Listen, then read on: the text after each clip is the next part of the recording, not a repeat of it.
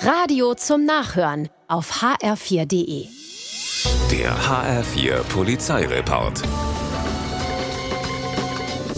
Im Frankfurter Bahnhofsviertel versuchen zwei Trickbetrüger Geld zu machen. Sie tanzen einen Passanten an, wollen dabei unbemerkt dessen Portemonnaie stehlen und scheitern. Doch nicht nur das. Ein aufmerksamer Zeuge beobachtet das Treiben und filmt die Ganoven bei dem Versuch.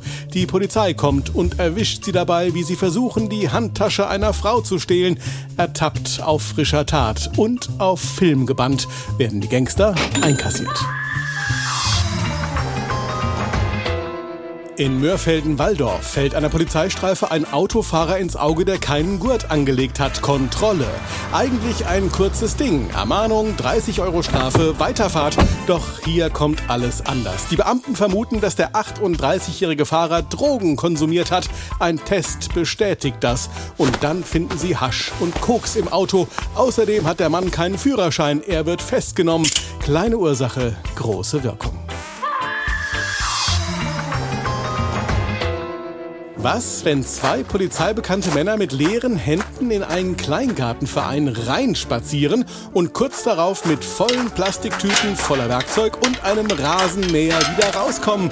Dann ist irgendwas im Busch, denken sich auch zwei Zivilbeamte in Sachsenhausen, die das Treiben zufällig beobachten. Kontrolle. Und jetzt kommt raus, der Rasenmäher und das Werkzeug wurden gerade erst aus den Hütten des Kleingartenvereins geklaut. Die Handschellen klicken, die überraschten Einbrecher sind festgenommen. Der HR4 Polizeireport mit Sascha Lapp. Auch auf hr4.de.